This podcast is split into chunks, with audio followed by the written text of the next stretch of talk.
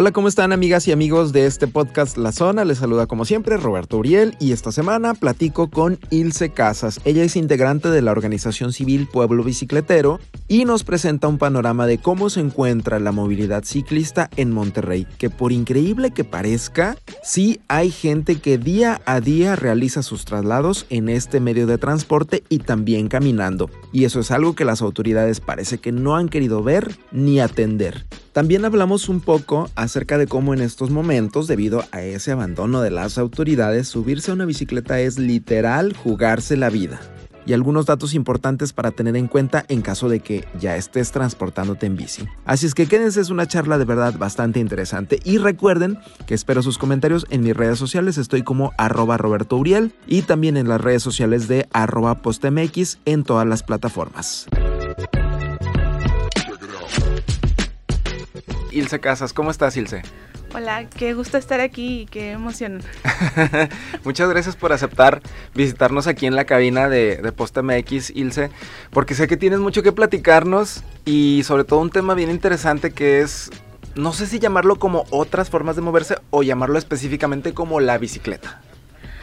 Pues mm, yo creo que es otras formas de moverse, ¿sabes? Porque...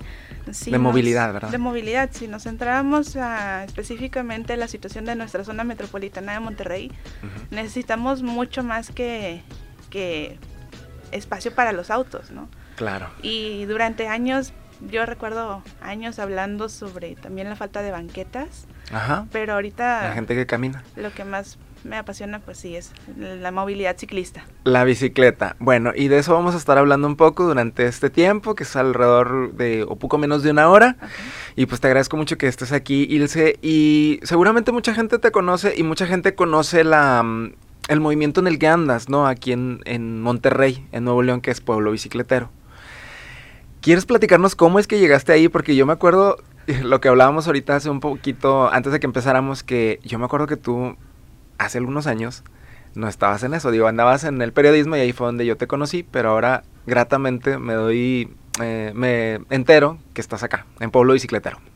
Sí, bueno, pues la verdad hay para mí un aprendizaje bien interesante a partir de, de que me empecé a involucrar en el activismo ciclista con pueblo bicicletero, así es, es que cuando eres periodista, y yo creo que tú has de tener una experiencia muy similar, yo, yo soy periodista, tengo ocho años de experiencia en medios aquí en Monterrey, Ajá. no es presunción, es como puntualizar y establecer un hecho. Es un dato, es un dato. Es un dato.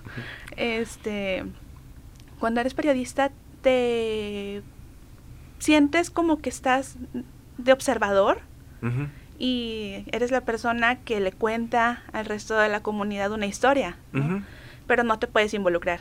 A mí me pasaba mucho eso, yo iba a mm, cubrir con pueblo específicamente las bicicletas blancas eh, o las buscaba para alguna entrevista porque durante años he trabajado temas de, de movilidad y, y yo me sentía como muy atraída por el tema. Yo recuerdo que decía, me voy a ir en bici al trabajo porque pues, yo vivo en Escobedo y sentía que me podía ir en bici al metro porque se puede subir a la bici al metro por si no sabían si se Y puede. ahí la puedes dejar, ¿verdad? O la, la puedes dejar, pero pues no creo que sea muy recomendable. Y luego al periódico. Pero pues cuando trabajas en medios se comprende que no hay horarios claros, ¿verdad? Entonces, en algún momento yo me mudé a vivir al centro de Monterrey, me empecé a mover en bici en el centro de Monterrey, iba y venía del periódico y eventualmente cambié de área, me, me metí a trabajar a una revista de negocios y cuando pude dejar el periódico y pude establecer horarios más claros fue cuando dije, este es el momento de meterme a andar en bici y empecé a ir a las pedaleadas de los domingos. Para esto, siempre que entrevistaba al equipo de Pueblo Bicicletero, en particular a, a David, a David Pulido, me- recuerdo que siempre me decía de que, oye, ve, al, ve el domingo, ve a rodar con nosotros, porque si tú te subes a la bici, vas a comprender totalmente lo que yo te estoy diciendo. Porque si yo le preguntaba sobre el tema, sobre, oye, el reglamento de tránsito homologado que estaba en discusión, le preguntaba sobre eso, le preguntaba sobre las bicicletas blancas, le preguntaba sobre la falta de equipamiento urbano en la ecovía, que era, había sido una promesa del gobierno del estado. Y, Y siempre era esta como, como, ve a las pedaleadas, súbete a la bici, si te subes a la bici, vas a comprender, de verdad. Así que hubo un día en que finalmente se dio la oportunidad de que yo me subí a la bici, empecé como a experimentar esas, esos retos que tienen las personas que usan la bici como medio de transporte todos los días. Y luego empecé a ir a las pedaleadas y me empecé a involucrar este con el movimiento ciclista, pero ahora desde, desde el activismo, ¿no? Y ha sido un cambio radical. Creo que es no mentira, pero sí se pueden como distinguir estas diferencias que hay entre el, la frase esta de en Monterrey no se puede andar en bici porque hace mucho calor. O de la infraestructura de la ciudad no está hecha para la bici. O lamentablemente no tenemos cultura vial. Y, y todo eso, todo eso que, que escuchamos y que vemos todos los días en las redes sociales, en los debates, es que, porque la ciclovía que pusieron, que a nadie le gustó, todo eso es perfectible. Y, y es perfectible por medio del yo me atrevo, yo individuo me atrevo a, a subirme a la bicicleta, a probar la experiencia y a, a, ver que no es tal cual como dicen, a que hay formas de movernos, a que no me vas a obligar y yo no te puedo obligar como activista a que tú recorras 30 kilómetros en un día si tú no te sientes a gusto con eso. Ahora, ese es un tema bien interesante. Nos dicen es que yo, por ejemplo, yo vivo en Escobedo y la oficina de mi trabajo está en Mederos. Toda la ciudad. Atraviesas toda la ciudad. 26 kilómetros contabilizados en el Strava. Este, y los he hecho porque, porque, porque lo quería intentar, ¿no? Dos veces. Está padrísimo, es muy desgastante, si es cierto, se hace mucho calor, pero si te pones tú ciertas formas, o sea, si vas muy temprano, te regresas más o menos tarde, pues no hay tanto problema. Pero no es obligatorio. No es obligatorio. La bicicleta está hecha con, para, para atender a ciertos sectores de, de la población que requieren traslados relativamente cortos. 10, 15 kilómetros o cosas dentro de tu radio de, de, de acción en tu comunidad. Pero, pues hasta ahora, cuando hablamos, ah, se habla del tema en las redes sociales, que lo veo mucho, es como hasta pecado decir que la gente se baje de su coche y se sube a la bici. Y, y pues sí, es una decisión, de, inicio es una decisión muy personal que tú tienes que tomar y decir, me voy a aventar el tiro de subirme a la bici y ver qué pasa. Y otro es el siguiente paso que das, ¿no? De, de intentarlo más días o intentarlo más distancia, ir haciendo adecuaciones para mí como, como alguien que, que ha usado el auto 10 años, yo te puedo decir, sí se puede, sí se puede y, y, a mí me satisface cuando se puede. Oye, y tú que dices que ya has hecho este recorrido desde Escobedo hasta Mederos en bicicleta, ya lo has hecho. Sí. ¿Con qué te encuentras? O sea, ¿qué hay en todo el camino desde, desde tu casa en el municipio de Escobedo hasta acá, hasta el sur de Monterrey. O sea, que al momento de ir en bici, ¿cómo llegas? ¿Con qué te topas? ¿Sí se puede? Sí se puede, sí se puede, pero pues te hablo de, de desde la perspectiva de una persona que ha usado la bici tres años. Ok. No, pues alguien sí que se va a aventar de primera instancia, pues no, ¿verdad? No, no la va a hacer. O sea, hay que empezar poco a poco. Hay que empezar poco a poco. Ese es lo primero, que sí se puede, este, pero tienes que irte preparando. ¿Qué te encuentras? Pues un, un poquito más, un más bien un mucho más de poca empatía de parte de las de las otras personas que están en la calle, de las que automovilistas. los automovilistas, así okay. es. Digo, porque esta poca empatía te la topas cuando andas en el coche, ¿no? Ya sí. te echan el carro, no te ponen las direccionales, un frenón, todo eso, pues ya lo ves. Pero desde la bici es todavía como el doble de, de darte cuenta de esa poca empatía y pues el miedo, ¿no?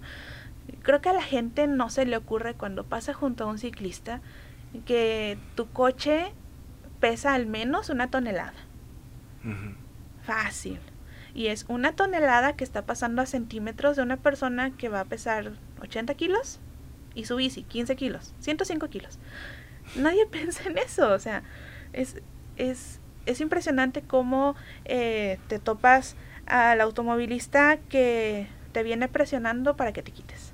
Al automovilista que te grita que te subas a la banqueta. Al automovilista que te pita, ni te diste cuenta que venía detrás de ti, te pitó y, te asustas y, te puedes perder el control y caerte. Y, luego te pasa encima el carro. ajá. O peor, o peor si eres mujer, al, automovilista que te ve en la bici y te echa un piropo que no solicitaste. Y es incómodo. También a, al camión, al transporte público, que, que vas ahí. A, mí me ha tocado eh, conductores de transporte público que se dan cuenta que va un ciclista y, y, le bajan a la velocidad y se van despacito detrás de ti o se abren bastante para que puedas pasar. Bueno, eso, eso en cuanto a la gente que conduce, ¿no? Pero aparte te topas con baches, cientos de ellos que a veces son difíciles de, de evadir sin meterte tanto con el coche, te topas con las vías del tren, te topas con alcantarillas que están hechas como para que un ciclista caiga ahí y se salga volando. O sea, sí hay, hay muy un entorno hostil, no te diría yo que no lo es, sí es un entorno hostil, pero a la vez pasa, pasa cosa extraña que en realidad andar en bici es mucho más seguro que ir en un auto. Porque la cantidad de choques, y no traigo el dato a la mano, la cantidad de choques comparados con la cantidad de accidentes eh, ciclistas es muchísimo mayor. Solo que un accidente con un ciclista pues potencialmente es más mortal. Y eso es por el diseño de las calles. O sea, eh, una calle que está diseñada para promover las velocidades, una calle en la que quitaron un semáforo porque causaba mucho tráfico. Una calle en la que pusieron un puente peatonal para que la gente que camina tenga que cruzar caminando en una distancia que es tres veces superior al del al largo de la calle, al ancho de la calle, pues eso va a ayudar a que la calle sea más insegura, tanto para peatones como para ciclistas y también para los automovilistas, porque estás asegurando que vayan más rápido. Todo esto que, que has mencionado en estos, en esta última respuesta, en estos últimos minutos, tiene que ver con el carro. O sea, el carro lleva la prioridad siempre, ¿no? O sea, al menos eso es lo que me indica y que es un privilegio andar en carro. ¿Es así? Es un privilegio andar en carro. Yo tengo, yo tengo auto, antes de que la gente que nos está escuchando se ofenda, yo soy, yo soy automovilista también. Okay. Este, pero sí es un privilegio estar en, tener tu auto, o sea, vas en tu coche, tú sola protegida por una masa de metal y plástico de ingeniería, Y aluminio. Este, contra alguien contra una persona que se está trasladando a pie o contra una persona que se está trasladando en bici, que es su cuerpo como defensa. ¿no? Eh, hace tiempo escuché un podcast en el que se contaba la historia de lo que pasó cuando empezaron a, venderse los automóviles. Cuando empezó la revolución industrial con el Ford T, famosísimo primer vehículo en la historia, y empezaron a, a comercializarse. Y se hablaba en aquel momento de, de de que no había nada más que los coches contra la calle, ¿no? Y la gente, que era más gente que andaba a pie, más gente que andaba en bici, gente que andaba a caballo, porque en 1900 querían quitar a los coches de la calle. Pero las empresas, las grandes empresas y los gobiernos empezaron a hacer, eh, a, a, diseñar, se creó el semáforo, se creó la señal esta del alto, el stop, eh, crearon rotondas, crearon banquetas, hasta tuvieron que crear parques para que los niños tuvieran lugares en donde jugar, porque antes de los autos los niños jugaban en la calle y no pasaba nada. Pero llegaron los autos y empezaron a atropellar y matar niños. Entonces, en lugar de contener al auto con medidas que lo volvieran parte de un ecosistema, le crearon un ecosistema y sacaron a los niños de la calle. O sea, se le dio se le abrió la cancha al auto. Se le Pásale. la. Tú eres ahora el el rey. El rey. Y así ha sido durante décadas. En el diseño de calles a nivel mundial, durante décadas, en los 70 se promovió esto de crear grandes avenidas para que los autos estuvieran, eh, tuvieran pase libre, para que llegaras más rápido. Te venden esta idea de que entre más rápido llegues mejor, ¿no? Sí, padrísimo. A mí también me encanta llegar súper rápido. Pero ¿a qué costo? Sí. ¿A qué costo? Y ese es el tema, ¿no? ¿Y a cuántas personas, perdón, a cuántas personas dejas por fuera cuando tú apuestas por infraestructura para el auto? Sí. Sí, sí, sí. Simplemente el hecho de, lo, de los puentes peatonales, o sea, el mensaje ahí creo que está claro. Aquí el que tiene la prioridad de pasar es el carro o la gente que va en el carro y tú peatón o persona que camina más bien, tú, o sea, tú te, hicimos esta estructura para que tú le saques la vuelta. Sí, porque tú estás en peligro de ser atropellado, se sabe que estás en peligro de ser atropellada, ¿no? Claro. Entonces, te vamos a proteger con esta infraestructura que muchas veces no está hecha para la realidad de muchas personas. También. Sí, sí, sí. Ahí entra el tema del diseño universal.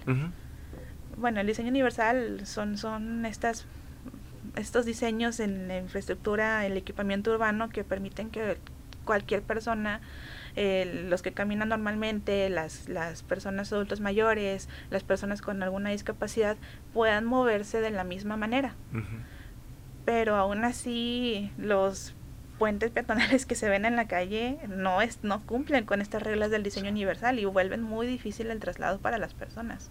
Evidentemente, van a preferir cruzar la, la calle a nivel de calle. Claro. Y no significa que los puentes no deban de existir. Probablemente no deberían de existir en calles en las que no se necesitan, como por ejemplo la Avenida Juárez, en el centro de Monterrey, donde está el Mercado Juárez que es Aramberry. Aramberry Juárez, ahí hay un puente peatonal. Pregunto yo como para que hay un puente peatonal ahí. Sí, sí, además ahí la zona es muy comercial, ¿no? Y el, hay semáforo en cada esquina. Ajá.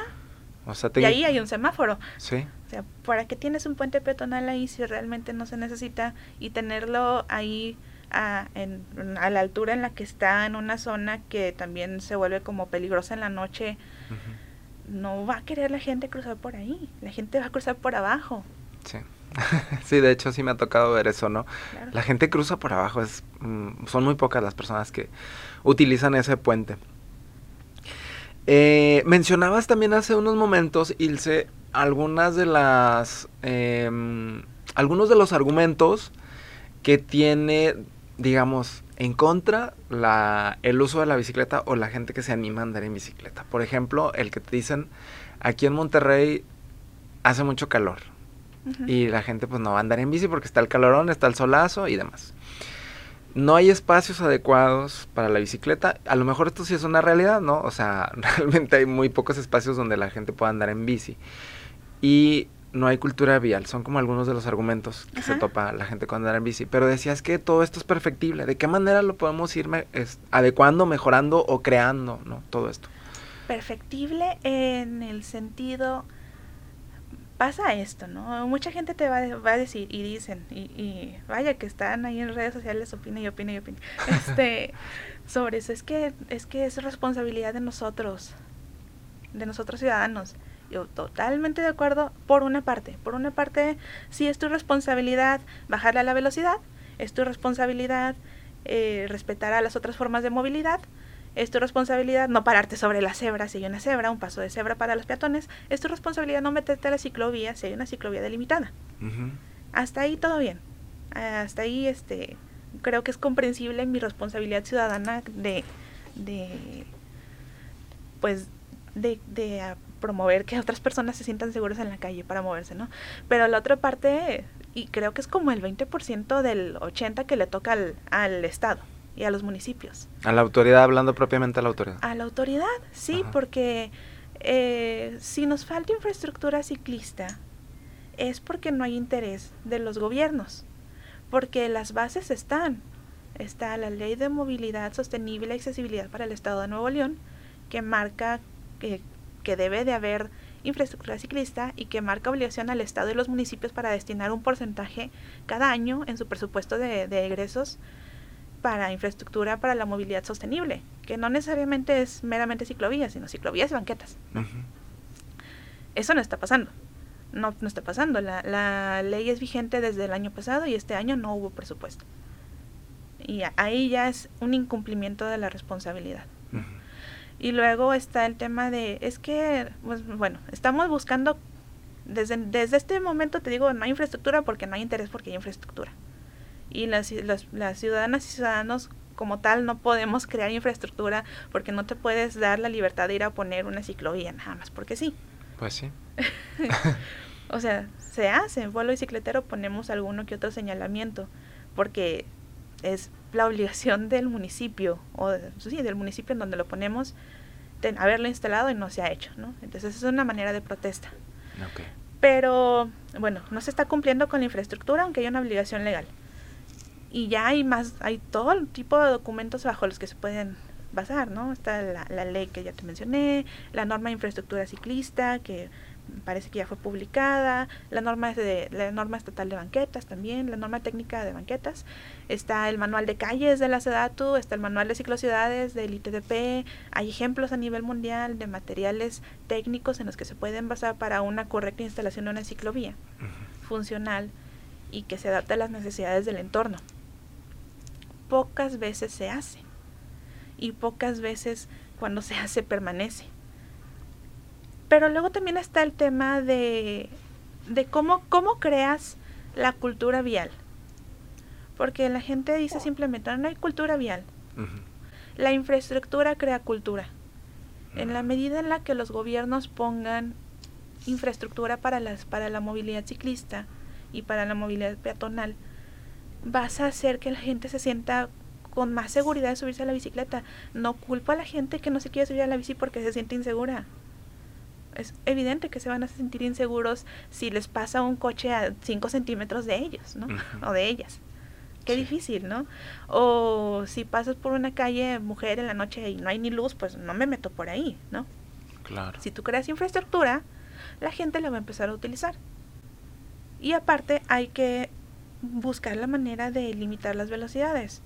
Todo es a partir de eso, todo es a partir de que tú hagas un diseño de calle que facilite que todas las personas puedan transitar con seguridad, que haya una banqueta adecuada, que haya una ciclovía eh, confinada, no confinada, que sea un carril compartido, que sea prioridad ciclista, lo que sea adecuado para esa calle, que haya arbolado para que la gente que anda en bici pues pueda disfrutar el recorrido que está haciendo, que los carriles tengan un ancho adecuado para que tampoco los automóviles se vayan de gane que haya señalamientos suficientes de límites de velocidad, el alto, la infraestructura, los avisos de que hay ciclistas en esa calle.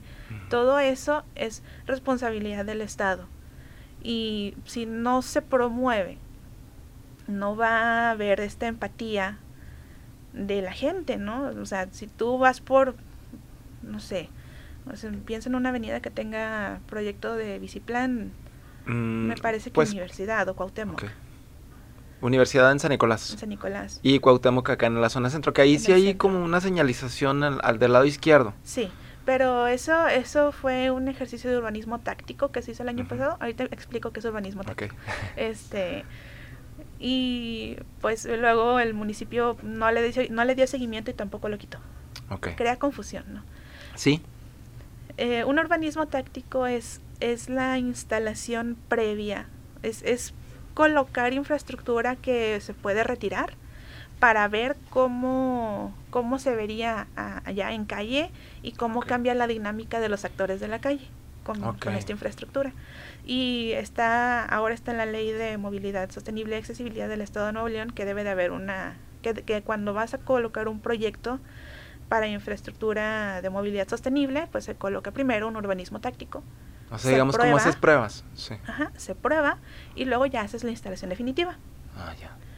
Y eso es lo que... ¿Y cómo reacciona, cómo, qué han visto ustedes, cómo ha reaccionado la gente? Porque ahorita que mencionas Cuauhtémoc me parece bien interesante ese, pues esa parte, ¿no? Ahí en Cuauhtémoc eh, está sobre el pavimento, la, estaban ahí las marcas y, e incluso están las bicicletas dibujadas en el pavimento. Y yo sí he visto esa confusión de la gente. O sea, hay, la mayoría, fíjate, hasta eso, he visto que la mayoría de los automovilistas como que no se quieren meter ahí, pero los que se meten, se meten porque le van a pisar y se van a ir de gane, a, o sea, por ese carril porque regularmente están un poquito solo. Pero ustedes qué han visto? ¿Sí funciona? Yo te puedo decir que como persona activista por la movilidad ciclista y que ha leído bastante durante años, las ciclovías por la izquierda son la última, de la última, de la última opción. O sea, tenía que haber sido por la derecha y en Cuauhtémoc. La ciclovía debe ser por la derecha, preferentemente, porque simplemente la bicicleta es un vehículo de baja velocidad. Tú no puedes poner un vehículo de baja velocidad con las características que ya hablé, que es la persona y la bici, mediamente junto a un vehículo que va a ir tan alto, tan rápido, ¿no? Sí. Pasa lo mismo en la carretera Colombia, en Escobedo. Por donde está el metro sendero, ahí hay una ciclovía. Pero corre por en medio de la carretera. ¿Y cómo va a cruzar el, la persona ciclista de la orilla en medio? Y tú eres alguien que no, que no sabe tanto del tema, ¿no? Exacto. Pero te hace sentido. Pues sí, es lógica. Exactamente, ese, ese es el, el, ese es uno de los temas. La mayoría de las necesidades también de las personas que se mueven en bici como medio de transporte, por favor. O sea, estamos hablando de la bicicleta como medio de transporte. Sí, no, deporte es otra cosa recreación es otra cosa. Totalmente las necesidades de las personas regularmente están del lado derecho, o sea, los comercios pueden estar, o sea, en el diseño de calle, por ejemplo, en Cuauhtémoc, pues probablemente haya más necesidades del lado derecho que del lado izquierdo. Tal vez las va a haber, pero te puedes bajar y cruzas a modo de peatón, ¿no? Y llegas a tu destino. Y pero, por ejemplo, en la carretera de Colombia, en Escobedo, evidentemente las necesidades de la gente están en los lados derechos de la calle. Y no ocurrió esto. Nos, no, se, se creó esa infraestructura como una cápsula, entre comillas, para quienes nos, nos escuchan, como una cápsula para que los ciclistas, comilla, comilla, se muevan con seguridad. Pero, pues, el, el ingreso a la ciclovía y la salida a sus puntos de destino se complica. ¿Y qué es lo que crea? Que la gente no la use como podría usarse. No se usa tanto como podría. Igual ves gente que cruza por ahí, por adentro de la ciclovía y gente que cruza por afuera porque pues simplemente no le es útil. Claro. Y no está bien. Porque en el momento en el que tú haces infraestructura de ese tipo que no favorece a las personas, no va a tener el éxito que se necesita y va a tener más críticas y va a ser una obra que en términos de política pública y de gobierno va a ser un fracaso. Y además dinero perdido. Ajá. O sea, porque no se puso de a gratis, o sea, hubo alguna inversión ¿Y todo para qué? Ahora sí. Y todo para que si la gente la ve, los automovilistas lo ven y dicen, no pasa ni un ciclista por aquí. Pues y se refuerza esa cultura de que no es necesario y aquí no hay ciclistas, bla, bla, ¿verdad? Ajá, eh, pero para nada es así, es simplemente que no se están haciendo las cosas bien. En el caso de Cuauhtémoc lo que pasó fue que se hizo una temporada por la derecha con bastantes críticas, pues pues sí, porque era algo muy nuevo y estaban la ciclovía junto a las bahías del transporte público y hubo ahí este mucha polémica. Y luego se fue por la izquierda para intentar comprobar que era mejor por la izquierda, pero pues es, es, es que pasa que se considera mejor en el sentido de que no estorba. Mm. Que no le estorba al auto. Volvemos a lo mismo. Como el peatón, el, el peatón no le estorba al auto cuando le pones un puente peatonal, pero no puedes encapsular hacia las personas. ¿Por qué? Porque la gente se va a mover de acuerdo a sus necesidades. Y si las personas encuentran más favorable cruzar por debajo del puente porque llegan más rápido, porque es una persona que anda en bastón o es una persona que tiene problemas para caminar tanto, lo va a hacer. Se le llama línea de deseo. Ya. Sí. ¿Y quién hace todo esto, Ilse? O sea, porque digo, ahorita lo decías que, por ejemplo, yo no soy una persona especialista en movilidad, yo solo me dedico a hacer preguntas, pero... pero ¿quién hace esto? O sea, si yo me doy cuenta que pues no, no, o sea, no funciona, a lo mejor no está bien, qué sé yo, pero ¿quién hace esto? ¿Quién toma estas decisiones? Pues las áreas de movilidad, las áreas de tránsito. Entonces no hay gente especialista ahí. Probablemente la haya, yo no voy a decir que no la Sí, sí hay y, eh, y, se le ve más en ciertas áreas. Pero pasa, bueno, mi experiencia ha sido que, que su perspectiva sigue siendo mucho la del, la del no afectemos al auto. Ok. Y no afectemos al auto porque pues no, realmente no sé por qué no afectar al auto, porque realmente no se trata de afectar al auto, más bien es, el auto se tiene que adecuar a las necesidades actuales de la población. Más gente se mueve en bici desde el año pasado a causa de la pandemia porque les dio miedo subirse al camión. ¿Y si hay gente moviéndose en bici? mucha gente moviéndose en bici. El año pasado escuché muchísimas veces durante todo el año que no había bicicletas en las tiendas de ciclismo. Se agotaron. Incluso yo me compré una bici este año y me tardé como uno o dos meses en encontrar la que estaba buscando porque no había en stock. Ok, O sea, sí hubo mucha más gente que dijo, sí, sí me aviento. claro. Entonces, ¿por qué no, por, por qué no aseguras, por qué no creas algo para que la gente que se está animando a andar en bici se sienta con más seguridad? Sí, sí, sí. Y ustedes como organización civil, obviamente, digo, pues la labor es estarle señalando esto a la... La labor que ustedes decidieron hacer, ¿verdad? Señalarle esto a todo este tipo de cosas a las autoridades. ¿Y con qué se han encontrado? Si escuchan, eh, digo, bueno, las evidencias di- dicen que no escuchan, pero ustedes qué, qué han visto. Es una respuesta difícil. Hay algunas autoridades que sí escuchan.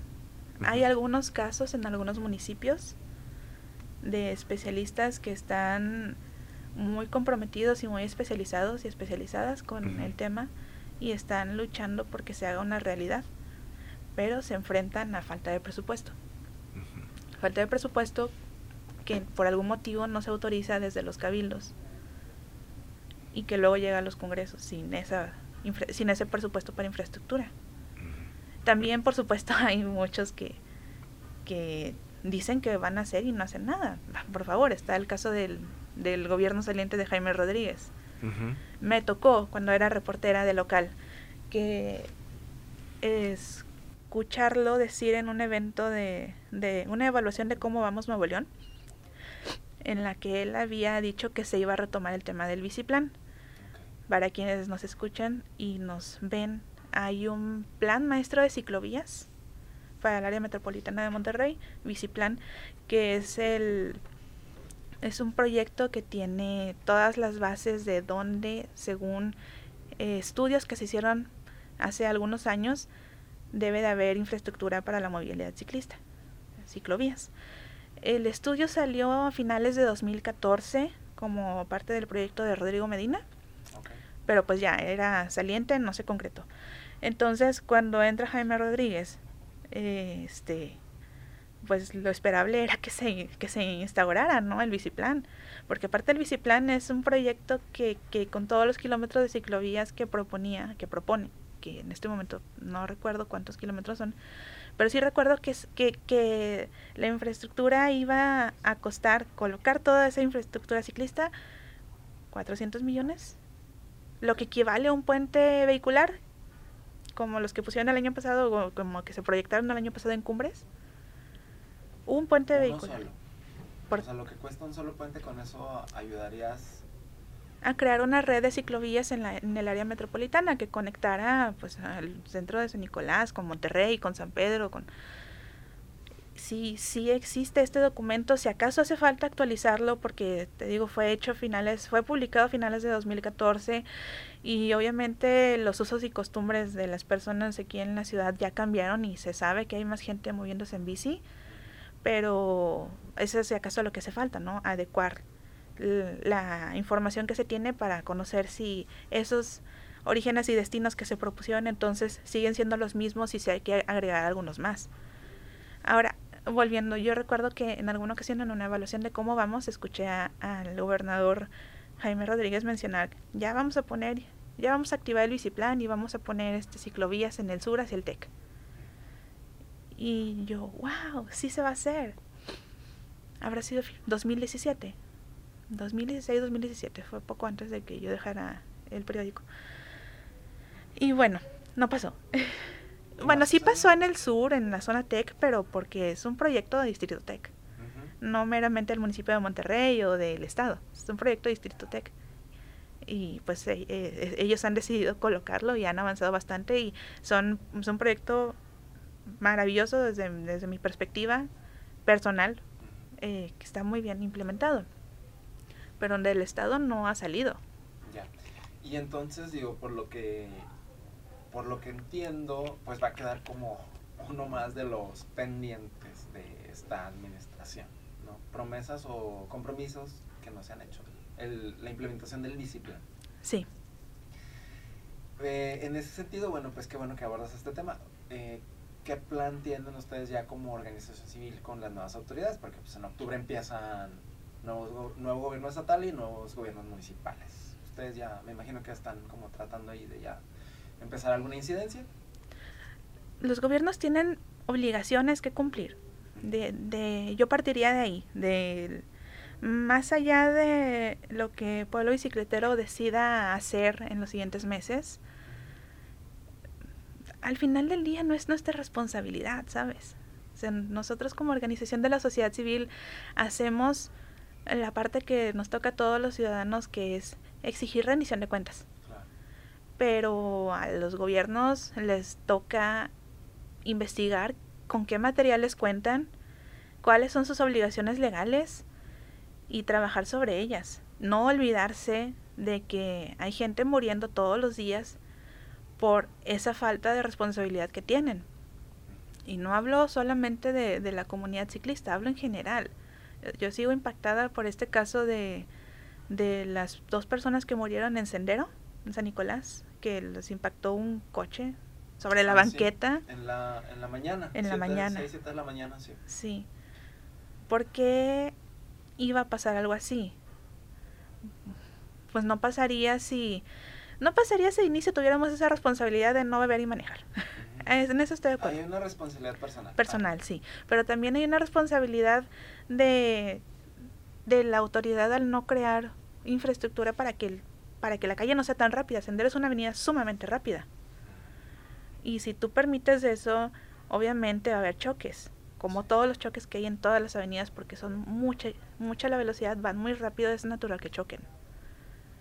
Entonces, eh, a los gobiernos les toca preocuparse de disminuir esta alta incidencia de accidentes viales. Somos primer lugar nacional de accidentes viales según el INEGI e desde hace años. y, y se toma como que, ah, si se murió una persona. Ay. Pero cuando te sientas y te detienes un momento y piensas, ¿esta persona quién era? ¿Hacia dónde iba? ¿Qué planes tenía? ¿Qué cosas ya no sucedieron y cómo impactó a su familia? No son números no son números y qué preocupante que no haya esta responsabilidad hacia evitar que siga ocurriendo. A los, por entonces yo te digo, a los municipios y al Estado les toca su responsabilidad de implementar todo lo que ya está hecho en papel para que eh, exista esta posibilidad de disminuir esa cantidad de hechos viales, para que muera menos gente en la calle, ahí, ahí está totalmente en su cancha. Obviamente a las organizaciones de la sociedad civil y a la gente en general le toca exigir. Nos toca exigir eh, que se cumpla el reglamento de tránsito, nos toca exigir que se, que se instalen las ciclovías como lo marca el biciplan, nos toca exigir que haya límites de velocidad impuestos. Los límites de velocidad son fundamentales también. Y ya que hablas de, la manera en que nos movemos y de cómo se utiliza el vehículo aquí en, en Nuevo León, yo tengo una duda. Los, las personas ciclistas pueden circular por un carril, o sea, el carril normal, digamos por poner el nombre, carril normal, donde circula un vehículo, ahí también puede circular una persona ciclista. Sí, qué bueno que lo preguntas porque lo traía en mente hace rato y se me fue a comentarlo. sí, deben de tomar el carril completo.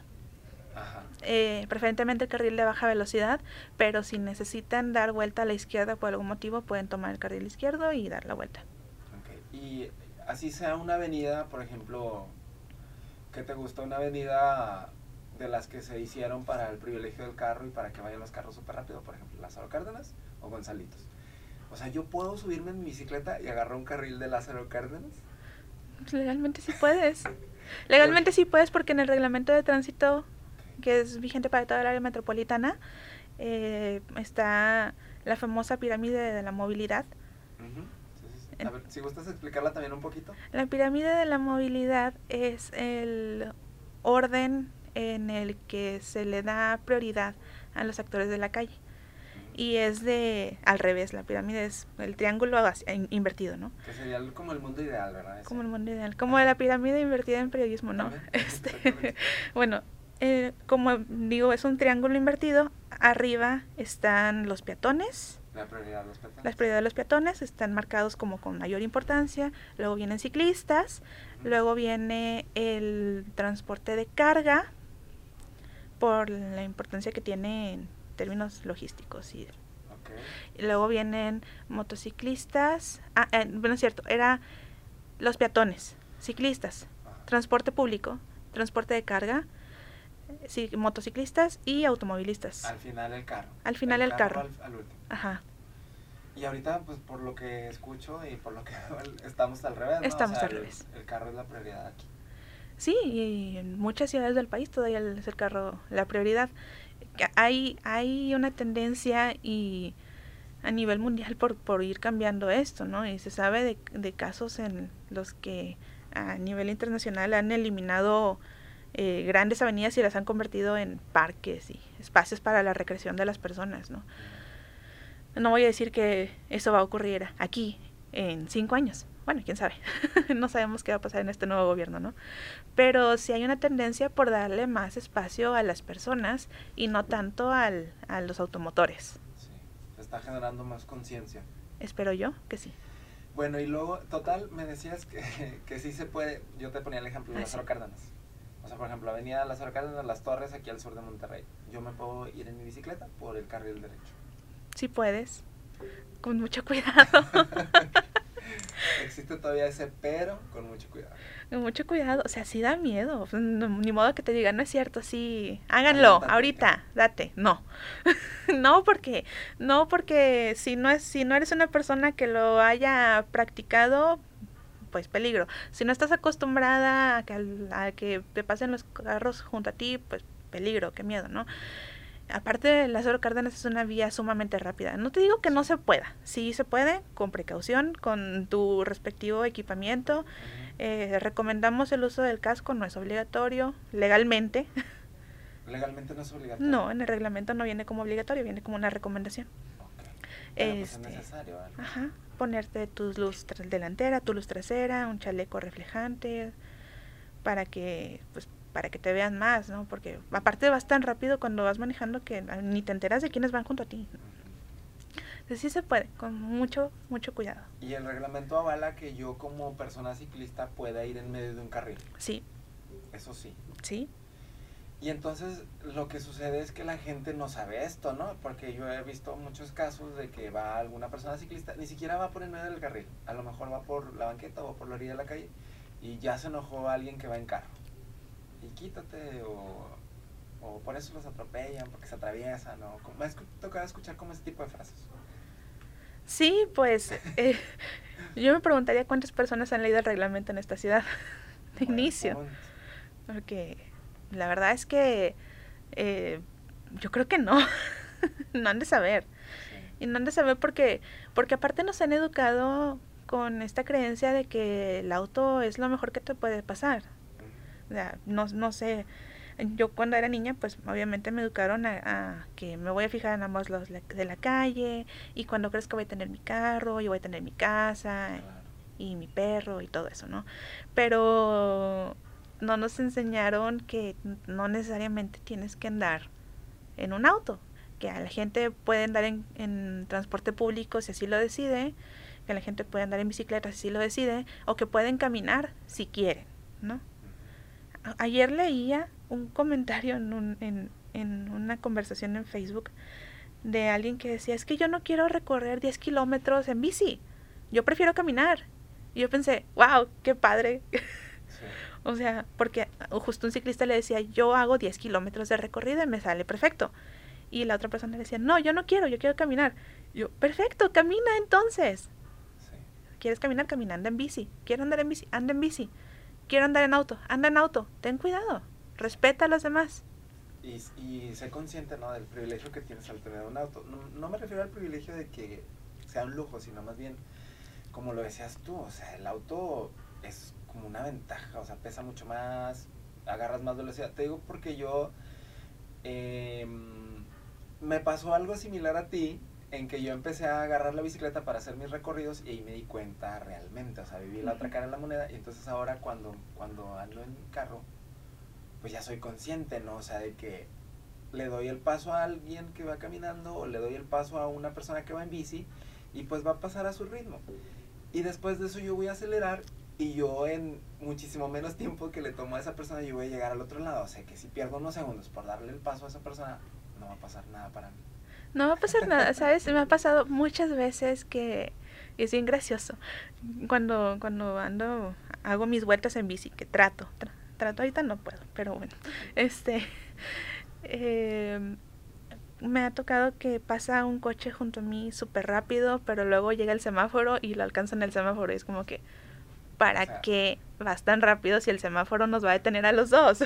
Y ni el coraje que hiciste. Ni el coraje que hiciste y ni, ni casi me mataste, gracias. O sea. Claro, ya se te subió la gastritis a ti para, por hacer ese coraje. Por, por, por enojarte porque va un ciclista en tu calle. No, no, pues la calle también es mía, la calle es de todas las personas. Sí, ¿no? exactamente. Oye, ¿y eh, tienen ustedes ahí en Pueblo Bicicletero una actividad que me parece necesaria, pero que tiene un origen, pues la verdad, bastante lamentable, que es el de las bicis blancas? Sí. O sea, se ponen porque fallece alguien. La bicicleta blanca es un, una, un movimiento que se hace a nivel mundial en la comunidad ciclista para recordar a las personas que se trasladaban en bicicleta y que murieron durante su traslado a, regularmente por causa de un automóvil o de un vehículo automotor. Sí, la bicicleta blanca tenemos, bueno, Pueblo Bicicletero tiene 12 años ya. Este, como, como grupo eh, de personas, es un colectivo de personas que estamos interesadas por crear una ciudad más amigable, más amable para todas las formas de movilidad, en particular para las personas ciclistas. Y pues hemos colocado un montón de bicicletas blancas. Este año hemos colocado dos, tres. 2021. Dos o tres. Sí, un número así. Ajá, 2021. El año pasado, en 2020, en pandemia, cuando la gente no salía, pusimos 22. 22 bicicletas blancas y es el número más alto desde que tenemos, desde que iniciamos el registro de pueblo bicicletero. Que ese es el número de bicicletas blancas instaladas, pero también el número de muertes en 2020 también subió muchísimo. Subió muchísimo, sí, es el número más alto que tenemos desde que tenemos registro y pasa que realmente no sabemos si fueron 22 personas las que murieron, porque eh, las bicicletas que, que Pueblo Bicicletero registra y coloca eh, son porque nos enteramos, alguien nos contó que hubo un atropello y alguien murió, o son por notas periodísticas. Porque salió en la prensa en los medios. Porque salió en la, en la prensa, pero no hay un seguimiento real o no hay datos reales este, en, en documentos, ¿no? Está el Observatorio de Seguridad Vial, pero los datos del observatorio, al menos en temas ciclistas, pues no es tan confiable y luego los municipios tienen este registro de atropellos. Muchos atropellos no terminan en muerte directamente, pero luego no hay un seguimiento por parte de los municipios como para saber que esta persona que atropellaron murió. Entonces, la cifra que tenemos es un aproximado. Ojalá que sea esa cifra y no más, porque qué horrible.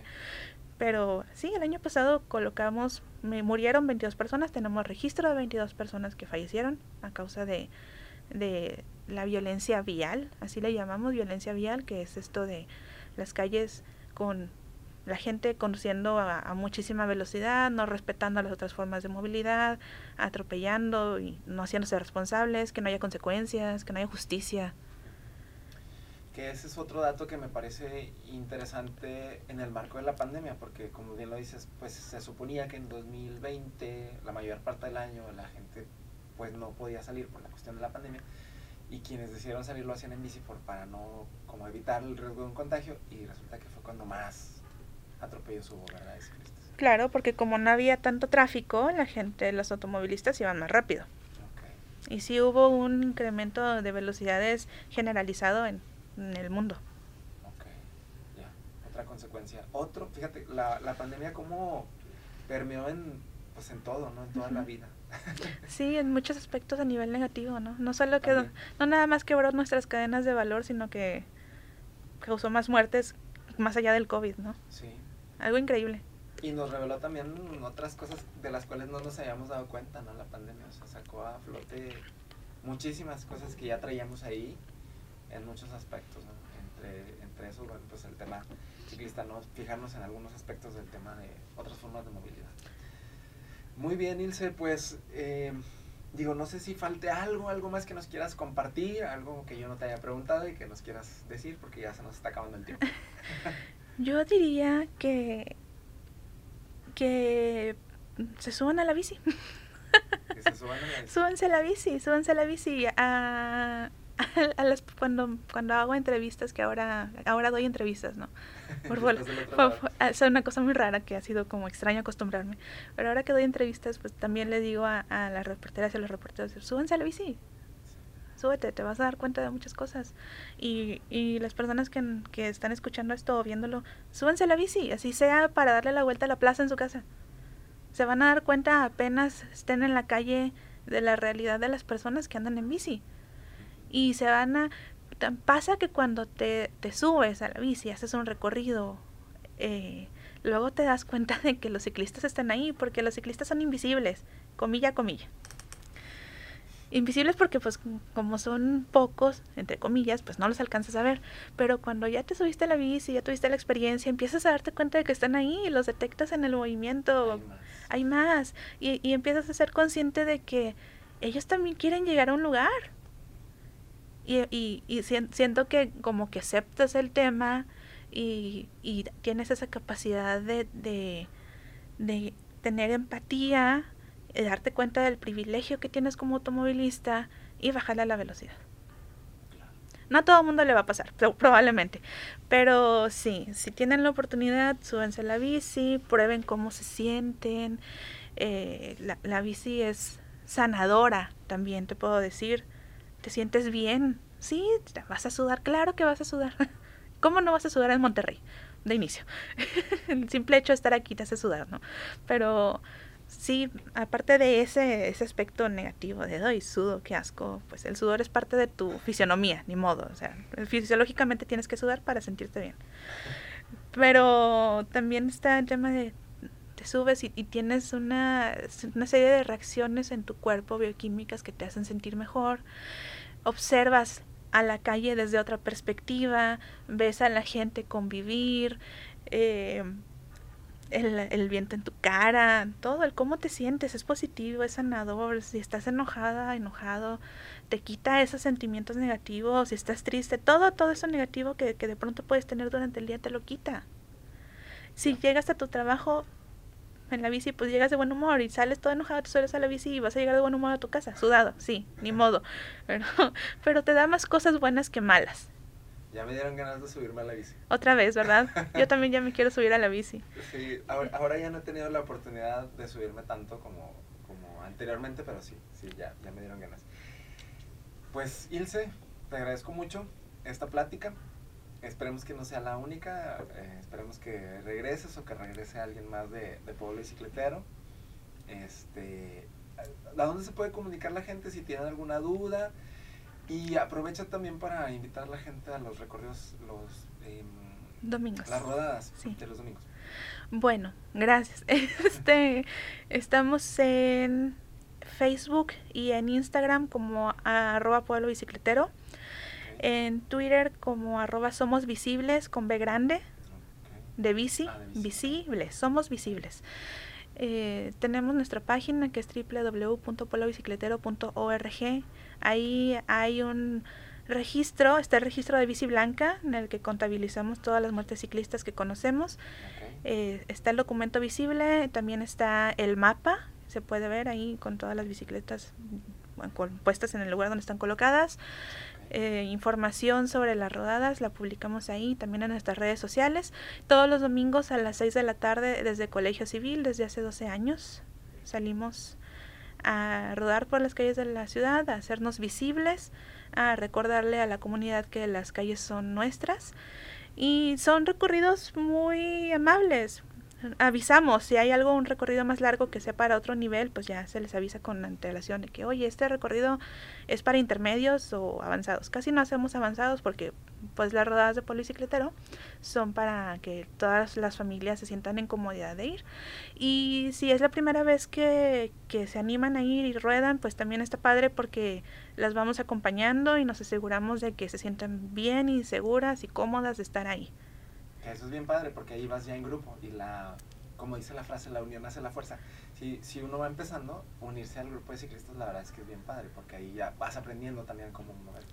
Claro, y en Pueblo Bicicletero nos fijamos mucho y cuidamos mucho que, que nuestro recorrido se, se cumpla con lo que dicen los reglamentos, ¿no?